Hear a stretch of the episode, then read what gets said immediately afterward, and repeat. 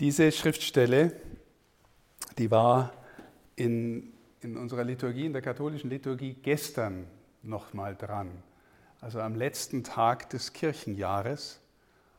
Und äh, ich habe mir gedacht, das eignet sich eigentlich für das Thema ganz gut, weil es irgendwie um, diesen, um das Kommen des Menschensohns geht und um die Fähigkeit, vor ihn hinzutreten, damit ihr vor den Menschensohn hintreten könnt.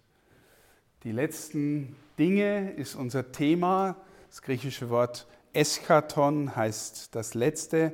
Die Eschatologie ist die Lehre von den letzten Dingen. Aber ich habe ein schönes Zitat von dem Schweizer Theologen Hans-Urs von Balthasar gefunden, der uns eigentlich sagt, dass es nicht um, um sowas wie Dinge geht. Ich lese es euch mal vor. Gott ist das, Anführungszeichen, letzte Ding des Geschöpfs. Er ist als gewonnener Himmel. Also wenn wir Gott gewinnen, ist er Himmel. Als verlorener Hölle. Wenn wir Gott verlieren, ziehen wir uns die Hölle zu. Als Prüfender ist er Gericht. Als Reinigender ist er Fegfeuer. Er ist der, woran das Endliche stirbt und wodurch es zu ihm und in ihm aufersteht. Er ist der, woran das Endliche stirbt und durch den es zu ihm aufersteht. Er ist es aber so, wie er der Welt zugewendet ist, nämlich in seinem Sohn Jesus Christus, der die Offenbarkeit Gottes und damit der Inbegriff der letzten Dinge ist. Also im Grunde dreht sich wieder alles um Gott und um, um Gott in Christus, der, an dem sich alles entscheidet. Himmel, Hölle, Fegefeuer, verloren gehen, ähm, ihn gewinnen, von ihm geprüft werden, von ihm gerichtet werden. Wacht und betet, mahnte uns gestern am letzten Tag des Kirchenjahres, damit ihr vor den Menschensohn hintreten könnt. Mich beschäftigt dabei die Frage, die ich da unten hingeschrieben habe, was ist eigentlich wirklich? Was ist die Wirklichkeit, in der wir leben? Die normalste Antwort, die ein Mensch gibt, ist, die Wirklichkeit ist Materie. Ja, das, wenn ich hier gegen die Säule renne, dann merke ich es richtig. Also das ist echt wirklich dann. Und dann ist vielleicht die zweite fundamentale Wirklichkeit, der wir ausgesetzt sind, sowas wie Schmerz. Weil Schmerz kannst du nicht einfach wegdenken. Wenn du richtig Zahnweh hast, dann geht es dir vor allem um deinen Zahn und den Schmerz, den du hast. Und du kriegst ihn nicht einfach weg. Dann dreht sich die ganze Welt um deine Schmerzen. Aber gibt es darüber hinaus noch Dinge, die wirklich, selbst wenn Materie nicht unendlich ist und in diesem Sinn veränderlich und vielleicht doch nicht so wirklich, wenn Schmerz und Leid nicht das letzte Wort haben, was ist dann die eigentliche Wirklichkeit unseres Lebens? Und die Christen, aber auch andere große Leute, große Denker haben immer gesagt, die eigentliche Wirklichkeit des Lebens ist Liebe. Woraus die Welt geschaffen ist? Aus Liebe. Braucht Gott sie? Nee, Gott braucht nicht die Welt. Er schafft sie einfach, weil er überfließende Liebe ist. Die Wirklichkeit von allem lebt aus der Liebe, die Gott uns in die Welt gegeben hat und, und durch die Gott uns die Welt gegeben hat und wir in ihr sind. Aus ihr sind wir geschaffen. Und deswegen wird sich vermutlich unser Leben an der Frage entscheiden, ob wir in der Liebe sind. Wir sind konfrontiert mit dem Tod. In unserer Überlieferung sagt die Schrift, der Tod ist die Folge dessen, dass sich der Mensch abgewendet hat von Gott. Also wenn ihr von dem Baum der Erkenntnis esst, müsst ihr sterben. In der, Im Buch der Weisheit in der Heiligen Schrift steht mal das, der eigenartige Satz, durch den Neid des Teufels kam der Tod in die Welt. Weil da spielt irgendwie eine seltsame Gestalt mit in der Paradieseserzählung, die den Menschen verführt, diesen vom Baum der Erkenntnis, diese Frucht zu essen. Seitdem, ob auch immer das ein geschichtliches Ereignis war oder wie auch immer das zu verstehen ist, wir schauen da nicht hin, wir können nur unsere Offenbarung und wir kennen unsere Erfahrungen. Seitdem ist der Mensch mit der Wirklichkeit des Todes konfrontiert und, ähm, und spürt, dass er vergehen muss. Und womöglich ist unsere Neigung zur Egozentrik, die Neigung zu meinen, die ganze Welt dreht sich eigentlich um mich, oder die Neigung in mir, in dieser Welt überleben zu müssen, mich festmachen zu müssen, die Dinge an mich zu ziehen. Ähm, vielleicht ist diese Neigung im tiefsten Sinn durch die Angst vor dem Tod verursacht. Weil wenn wir vergehen müssen, dann gibt es irgendwas in mir, das aber nicht gehen will, nicht weggehen will, das bleiben will und sich festmachen will und sich absichern will. Und womöglich ist diese Art von Egozentrik und daraus die Folge von Lieblosigkeit hängt an der Tatsache, dass uns die Angst vor dem Tod so tief in den Knochen steckt. Der Tod ist die Wirklichkeit des Lebens, von der wir, vor die wir herausge, äh, von der wir herausgefordert sind und uns der Frage stellen müssen, komme ich, komme ich aus dem raus, komme ich darüber hinweg, kann ich trotzdem leben, auch wenn ich vergehe? Gibt es die Liebe, wenn es den Tod gibt? Oder muss ich schauen, dass ich so viel wie möglich für mich raushole? Wir spüren in jedem Fall, vor allem die, die schon ein bisschen älter sind oder vielleicht auch die, die schon durch schwere Krankheiten gegangen sind, dass wir gefährdet sind und biologisch vergehen. Eigentlich geht der Mensch vom ersten Moment seines Lebens als biologisches Wesen auf den Tod zu. Eigentlich ist alles, was es an lebendigem, biologisch lebendigen in dieser Welt gibt, Tod geweiht. Ist das der Stachel im Fleisch und die Ursache von allem an sich halten wollen und sich festmachen wollen? Unsere christliche Überlieferung sagt, dass wir ein Kompositum sind. Der Mensch ist ein zusammengewirktes, ein zusammengebautes aus Seele und Leib und er hat auch noch einen Geist in sich. Und die Überlieferung sagt, irgendwie in, im Tod wird die Seele, die Geistseele vom Leib getrennt. Und jetzt können wir uns fragen, was dann passiert. Das möchte ich mit euch bedenken. Die, unser Glaube sagt uns, dass wir, wenn wir sterben, sowas wie ein Gericht erleben. Und wir stellen uns natürlich, wenn wir das Wort Gericht hören, ähm, eine Versammlung vor, da hockt ein Richter und dann hocken vielleicht irgendwie Zeugen und, und weiß ich was. Ähm, ich glaube, wir können es uns anders vorstellen. Also wenn du, wenn, wenn vorhin in der Bibelstelle gestanden ist, dass wir vor den Herrn hintreten können, ich weiß nicht, ob ihr schon mal in der Offenbarung die Szene gelesen habt, wo der Johannes ganz am Anfang der Offenbarung in, in, im letzten Buch der Bibel, ist der Johannes als Seher, sieht sich versetzt in seiner Vision in eine Art Tempel, eine Kirche, und da begegnet er Jesus in seiner ganzen Herrlichkeit. Augen wie Feuer, eine Stimme wie das Rauschen von Wassermassen, ähm, glänzende Kleidung, äh, Beine wie Erz. Äh, also er ist unfassbar herrlich, so wird er geschildert. Und Johannes wenn das der ist, von dem die Überlieferung sagt, dass er der Lieblingsjünger war, und äh, er hätte eigentlich allen Grund zu sagen, hey super, Jesus, jetzt sehe ich dich wieder, sind wir wieder beieinander, war es doch so schön.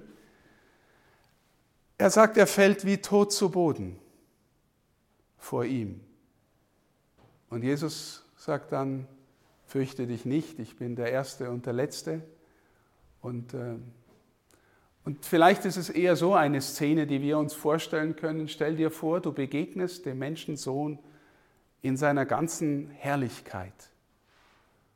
Und er schaut dich mit Augen wie Feuer an, die auf der einen Seite voller Liebe sind, aber auf der anderen Seite voller Wahrhaftigkeit und Wahrheit. Und er sieht dich. Er sieht alles in dir. Er sieht deine Gedanken, deine Gefühle. Er sieht, was du mit deinem Leben gemacht hast. Und es ist Liebe, es ist nicht einfach kaltes Durchschauen. Aber er sieht alles. Stell dir Szenen in deinem Leben vor, jetzt schon, wo dir irgendwas unfassbar peinlich war wo du irgendjemanden etwas von dir offenbart hast, wo du auf keinen Fall wolltest, dass das irgendjemand merkt oder sieht.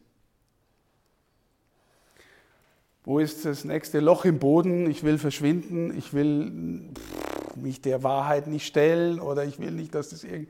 Er sieht alles und liebt dich trotz allem. Ich glaube, das ist wie Feuer. Wie Feuer. Halte ich das aus oder will ich weg? Vielleicht eine Dimension von dem, was Gericht heißt. Amen, ich sage euch, wer mein Wort hört und dem glaubt, der mich gesandt hat, hat das ewige Leben. Er kommt nicht ins Gericht, sondern ist aus dem Tod ins Leben hinübergegangen. Ich habe vom äh, mal eine schöne Geschichte gehört. Ich glaube, der Kardinal Schönborn hat die überliefert von einem, von einem, äh, von einem Soldaten einer Fremdenlegion. Das ist angeblich eine wahre Geschichte. Soldat einer Fremdenlegion. Fremdenlegion sind die Söldnertruppen, die einfach im Auftrag für Geld in irgendwelchen Kriegen kämpfen auf der Welt. Ja. Und äh, offensichtlich gab es da mal einen Deutschen, der ein besonders grausamer Kämpfer war und äh, seine Feinde nie ausgespart hat und auch mit seinen Kollegen nicht besonders feinfühlig war. Und der Typ, den eigentlich fast keiner mochte, ähm, ist tödlich verwundet worden, war aber noch nicht tot. Und er hat seinen Obersten kommen lassen, der die Geschichte erzählt. Er hat seinen Obersten kommen lassen und äh, der hat ihn gefragt, also der Soldat auf dem Sterbebett praktisch, hat seinen Obersten dann gefragt, sagen Sie mal, wenn ich jetzt darüber komme, wird mir Jesus was von sich geben? Und der schreibt, er war ganz verstört und hat keine Ahnung gehabt, was der meint. Er war kein gläubiger Christ. Wird mir Jesus was von sich geben? Dann sagt er, ich habe zurückgefragt, was der meint. Dann sagt er, ja, wissen Sie, wenn ich da jetzt rüberkomme und da sind die alle, die da drüben sein dürfen, dann habe ich da nichts verloren. Aber wenn mir Jesus was von sich gibt, dann können Sie nichts mehr sagen.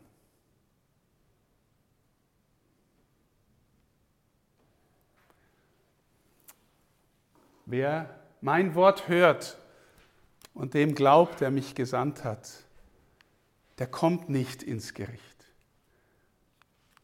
Dann können sie nichts mehr sagen.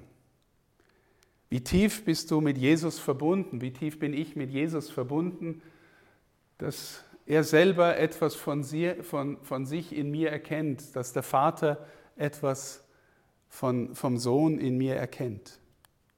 Weil er mir etwas von sich gegeben hat.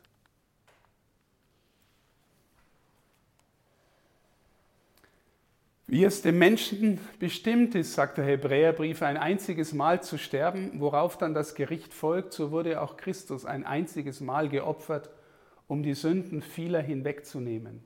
Beim zweiten Mal wird er nicht der Sünde wegen erscheinen, sondern um die zu retten, die ihn erwarten. Also da ist zum Beispiel eine Stelle, wo ausdrücklich steht, wir sterben, darauf folgt das Gericht. Und das stelle ich mir in etwa so vor, wie ich es versucht habe zu sagen. Aber wenn etwas von Jesus in dir aufscheint, dann, äh, dann kommst du ins Leben.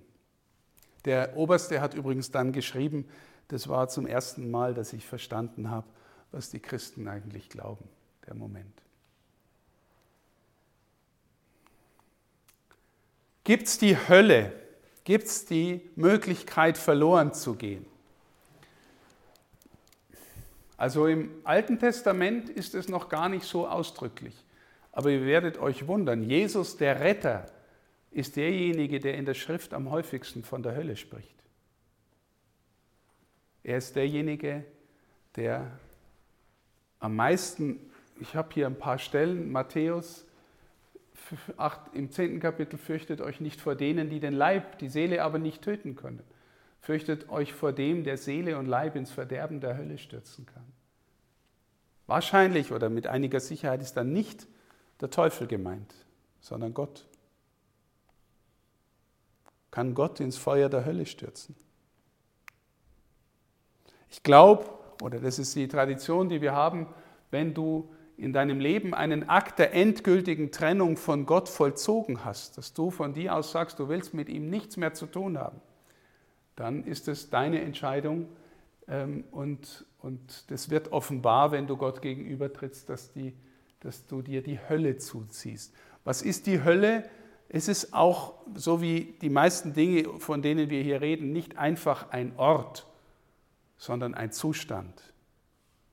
Und wenn Gott wenn Gottes Liebe mit Feuer identifiziert wird, wir sagen ja das Feuer der Liebe Gottes oder wir sehen am Pfingsten die Zungen wie von Feuer vom Heiligen Geist vom Himmel kommen, wenn Gottes Liebe Feuer ist, dann ist die Verweigerung, sich von dieser Liebe berühren zu lassen, sowas wie das Feuer der Hölle, das dich von außen verbrennt.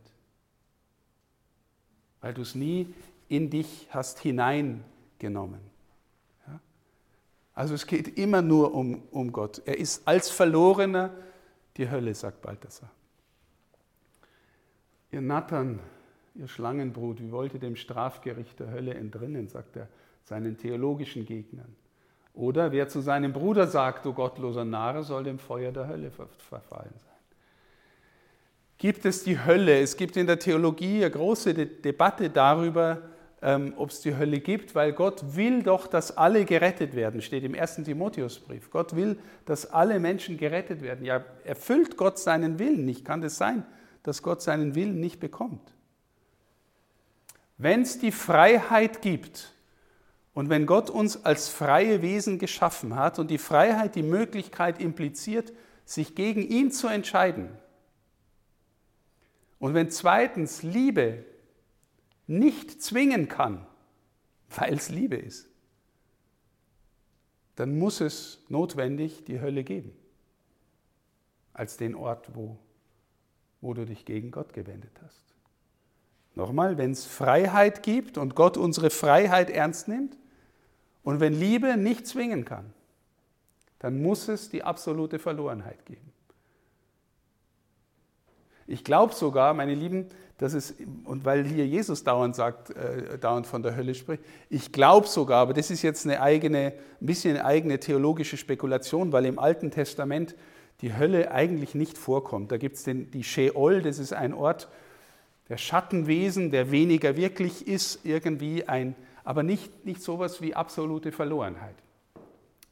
Ähm, wenn Jesus tatsächlich das letzte und äußerste Wort ist, das Gott in die Welt hinein sagt und er mit Jesus alles sagt aus Liebe.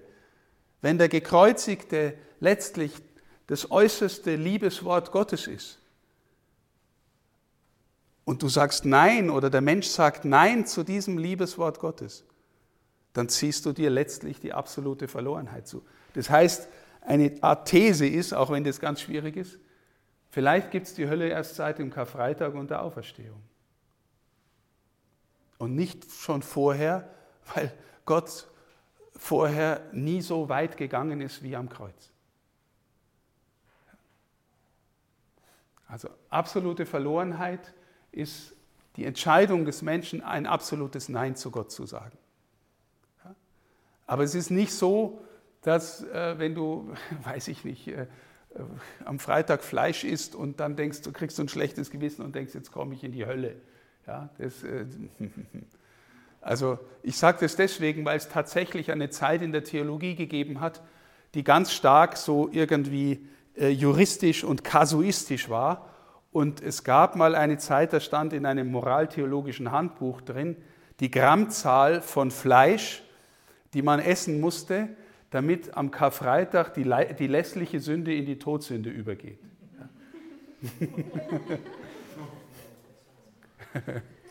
also bis zu der Grammzahl ist noch lässlich und ab der Grammzahl ist Todsünde.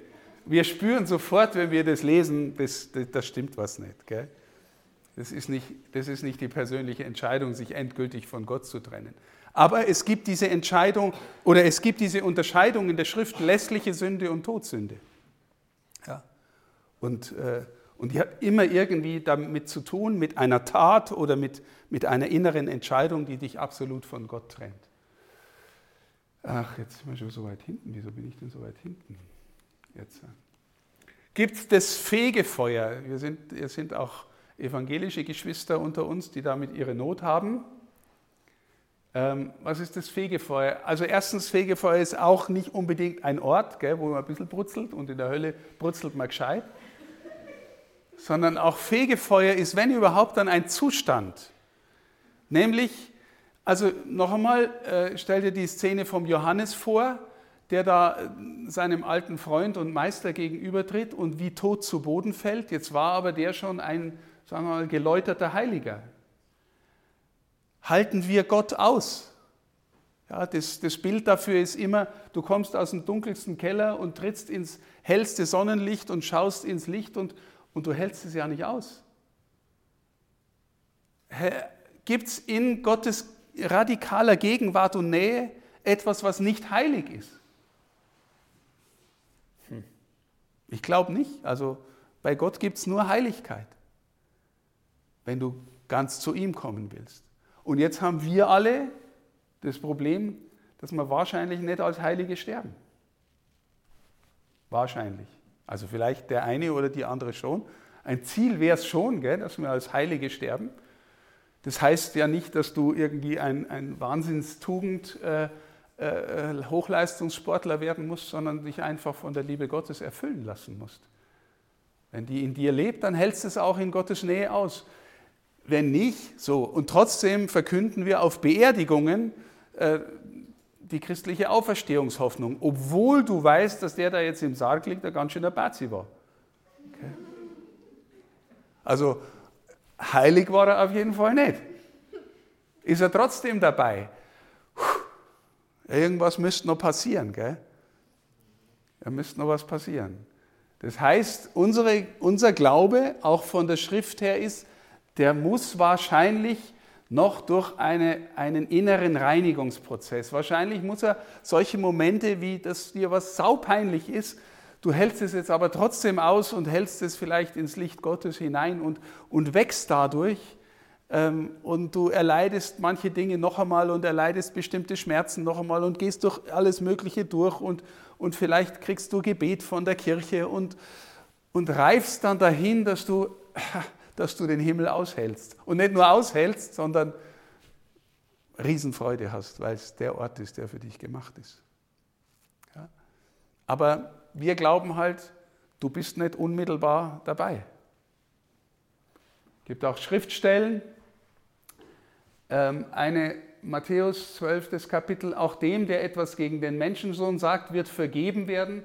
Wer aber etwas gegen den Heiligen Geist sagt, dem wird nicht vergeben werden, weder in dieser noch in der zukünftigen Welt. Das deuten manche, dass es offensichtlich wenn es auch nicht die Sünde gegen den Heiligen Geist ist, trotzdem Sünden gibt, die in der zukünftigen Welt vergeben werden. Ja? Das heißt, da könnte es einen Reinigungsprozess geben in dieser Welt. 1 Korinther, das Werk eines jeden wird offenbar werden, jener Tag wird sichtbar machen, weil es im Feuer offenbart wird. Das Feuer wird prüfen, was das Werk eines jeden taugt. Hält es stand, was er aufgebaut hat, so empfängt er Lohn, brennt es nieder, dann muss er den Verlust tragen. Er selber aber wird gerettet werden, doch so wie durch Feuer hindurch. Eine Rettung wie durch Feuer hindurch. Also reinigendes Feuer vielleicht. Also das Wichtige ist, das Fegefeuer ist ein Zustand, kein Ort und ist eher Teil des Himmels und auf keinen Fall Teil der Hölle, weil dann ist Schluss, ja, auf ewig. Und das ist ein Reinigungsprozess. Das Endgericht. Also wir glauben, dass es äh, im Grunde zwei Gerichtsweisen gibt. Du stirbst und betrittst trittst dem Herrn gegenüber oder äh, bist in der Wirklichkeit Gottes und erfährst über dein Leben. Und dann glauben wir, gibt es am Ende der Zeiten, vielleicht fällt es in deinem Tod auch schon mit dem, was kommt, zusammen, ich weiß es nicht, aber wir glauben auch von der Schrift her, dass es am Ende der Zeiten eine Wiederkunft Jesu gibt, der auch ziemliche Katastrophen vorausgehen. Das erleben wir, das hören wir auch in diesen Tagen äh, in den, in den äh, Texten der Schrift, in der Liturgie. Jesus kommt richtet die Welt und richtet sie wieder auf. Die berühmteste Stelle ist die Matthäus 25, wo er die Menschen vor sich hintreten lässt und dann scheidet er sie in Schafe und Böcke. Warum? Was du dem geringsten meiner Brüder und Schwestern getan hast, das hast du mir getan. Also hast du mich im anderen erkannt. Das mit dem Erkennen ist auch nochmal so eine Sache, weil ich vorhin die Geschichte von dem Fremdenlegionär erzählt habe. Wird mir Jesus was von sich geben? Naja, wir glauben, dass, dass die Liebe, wenn wir etwas, jemanden lieben, dich dem Geliebten ähnlicher macht. Und das erste Gebot Gottes ist, du sollst den Herrn, deinen Gott lieben, mit ganzem Herzen, ganzer Seele, ganzer Kraft. Je mehr du es tust, desto mehr wirst du dem ähnlicher, den du liebst. Was schon bei unter uns Menschen passiert. Wir werden dem ähnlicher in gewisser Weise, was wir lieben. Unser Herz wird danach geformt. Ja, das sieht man manchmal an Ehepaaren, die schon lange beieinander sind oder manchmal sieht man es auch an Dingen, die ein Mensch ganz besonders gern mag oder nach denen er oder sie süchtig ist und so, dann siehst du auch, was er besonders gern mag oder liebt oder sowas. Ne? Aber im geistlichen Sinn äh, wird Jesus uns was von sich geben oder uns in uns eingehen, wenn wir, wenn wir lernen, ihn zu lieben. Und dann, haben, dann erkennen wir ihn auch im, im anderen. Ja? Also ich mag das, das französische Wort für Erkenntnis, Connaissance. Das ist eine Art Mitgeburt, heißt es. Naissance ist Geburt und Con heißt mit. Also gemeinsames Erkennen ist etwas, wo, wir, wo, wir, wo etwas in uns erwacht und, und, und äh, geboren wird. Die Wiederherstellung von allem. Es wird einen neuen Himmel und eine neue Erde gehen. In der Offenbarung lesen wir, dann sah ich einen neuen Himmel und eine neue Erde. Denn der erste Himmel, die erste Erde sind vergangen, auch das Meer ist nicht mehr. Ich sah die heilige Stadt, das neue Jerusalem von Gott her aus dem Himmel herabkommen. Sie war bereit wie eine Braut, die sich für ihren Mann geschmückt hat. Da hörte ich eine laute Stimme vom Thron her rufen, seht die Wohnung Gottes unter den Menschen. Er wird in ihrer Mitte wohnen, sie werden sein Volk sein, er, Gott, wird bei ihnen sein, er wird alle Tränen von ihren Augen abwischen, der Tod wird nicht mehr sein. Keine Trauer, keine Klage, keine Mühsal, denn was früher war, ist vergangen. Also das ist auch nochmal ein ganz wichtiger Punkt. Die Bibel insgesamt zeigt uns einen erlösten Zustand, der materiell ist. Sie zeigt uns eine Stadt, sie zeigt uns einen Garten, sie zeigt uns Menschen, die miteinander äh, Umgang haben, die, die äh, in der Freude des Himmels sind und in der Gegenwart Gottes sind. Es ist nicht so, wie vielleicht manche sich vorstellen, irgendwie fliegt meine Seele ins Nirvana und die kreist dann da irgendwie rum und ist irgendwie ganz vergeistigt und nur in Gott. Wir werden als leibliche Wesen auferstehen. Wir werden als leibliche Wesen. Wie dieser Leib aussehen wird, der, der Paulus sagt einmal, äh, dass es ein geistlicher Leib sein wird. Pneumatikos. Also wie geistlicher Leib, ich weiß es nicht. Ich glaube nur, dass, wisst ihr, wenn wir miteinander kommunizieren, dann kommunizieren wir immer nur durch unseren Leib. Wir können ja nicht anders. Ja? Ich sehe jetzt lauter Menschen vor mir Kraft ihrer Leiblichkeit. Wir können nicht anders als durch Leib kommunizieren. Und der Leib hilft uns zu verstehen, was du jetzt in deiner Seele, in deinem Geist meinst und sprichst. Aber manchmal hindert der Leib auch. Äh, ne? Manchmal täuscht man sich im anderen. Manchmal tut einer so, als ob. Manchmal gibt sich einer das Ansehen so oder so. Manchmal sind wir nicht authentisch und das, was wir reden, stimmt überhaupt nicht mit dem ein, überein, was wir fühlen oder wie, aus, wie wir aussehen oder sowas. Ja. Also der Leib ist auch nicht vollständig integriert, aber ich bin völlig sicher, dass im Himmel wir völlig integriert sein werden und, und unser Leib zutiefst Medium der Kommunikation, der Liebeskommunikation mit anderen und mit Gott sein wird. Zutiefst. Und das meint vielleicht für Geist, geistlicher Leib. Ne? Aber es wird ein Leib sein. Ja, und, und deswegen äh, ist es, wir, wir, die jüdisch-christliche Tradition sagt, Thomas von Aquin sagt es auch, die Anima separata, die getrennte Seele, ist keine Person in, im Sinn von, den Gott gemeint hat. Ist keine Person mehr, ist nur irgendwie so ein, so ein Geistding, das da rumschwebt. Deswegen, wir sind auf Leiblichkeit hingebaut. Was ist der Himmel? Der Himmel, Jesus sagt dem, das ist äh, wirklich eine, eine ganz herausfordernde Stelle, dem Schächer, der mit ihm am Kreuz hängt, der sich da im letzten Moment bekehrt. Heute noch wirst du mit mir im Paradies sein. Cool, ne?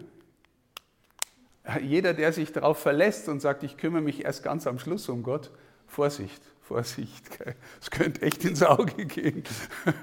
ja, da gibt es doch den, der da, ja genau, wer, wer, woher weißt du, dass du da nochmal dein ganzes Herz umdrehen kannst und, oder von Gott umdrehen lassen kannst? Vorsicht. Aber, aber die Stelle haben wir und, äh, und es ist von Jesus so überliefert. Im Haus meines Vaters gibt es viele Wohnungen. Wenn es nicht so wäre, hätte ich euch dann gesagt, ich gehe, um einen Platz für euch vorzubereiten. Also er ist der, der, der, der uns hineinliebt in die, in die Wohnungen des Vaters. Und da ist unendlich viel Platz, hoffentlich für jeden von uns. Aber nicht jeder, der zu mir sagt, Herr, Herr, wird in das Himmelreich kommen, sondern nur wer den Willen meines Vaters im Himmel erfüllt. Das ist wieder so eine Stelle, ich sage immer, wir im Christentum, in unseren Breiten, wir sind so veroberflächlicht, dass wir meinen, das ist ein Automatismus. Gell? Ja, wenn der Herrgott eh alle liebt und für mich da Wohnung vorbereitet, dann, dann wird er mir schon meine paar wenigen Sünden verzeihen und ich lebe, wie ich will. Ja. Das ist jetzt nicht Evangelium. Nicht jeder, der zu mir sagt, Herr, Herr, kommt in den Himmel, sondern wer den Willen meines Vaters erfüllt. Was ist der Willen des Vaters für dich? Eigentlich ganz leicht und eigentlich auch ein bisschen oder ganz schwer. Du sollst lieben. Also, Liebe ist der Wille des Vaters. Versuch, und, und das ist, hat jetzt nichts mit Romantik zu tun oder nur sehr vordergründig. Ja? Das, was du tust, zu bejahen, den Menschen, denen du begegnest, zu bejahen, ähm, dich auf die Wirklichkeit einzulassen, sie zu bejahen und, äh, und an Gott glauben. Es gibt zwei sehr schöne Zitate von einem meiner Lieblingsautoren, C.S. Lewis. Wenn in uns ein Verlangen lebt, das durch nichts auf dieser Welt gestillt werden kann, so geht doch wohl daraus hervor, dass der Mensch für eine jenseitige Welt erschaffen ist. Du hast etwas in dir, jeder Mensch hat was in dir, das durch nichts in dieser Welt gestimmt, gestillt werden kann. Und das zeigt, sagt Louis, dass wir für was anderes bestimmt sind und von woanders her geschaffen sind als nur aus dieser Welt. Und dann das zweite Zitat, habe ich hier auch schon ein paar Mal gesagt, noch schöner. Dein Platz im Himmel wird aussehen, als sei er für dich gemacht und zwar für dich allein. Warum? Na, weil du für diesen Platz gemacht worden bist. Schön, gell? Solltest du mal im Himmel sein und wir uns dann da treffen, sollte ich auch drin sein, keine Ahnung. Wir haben mehr, wir haben mehr Verantwortung, gell? wie wir so gescheit daherreden und so. Aber sollten wir mal da sein und äh, ich darf dich besuchen, dann denke ich mir, das ist, passt ja vollkommen für dich. weil du für diesen Platz gemacht worden bist.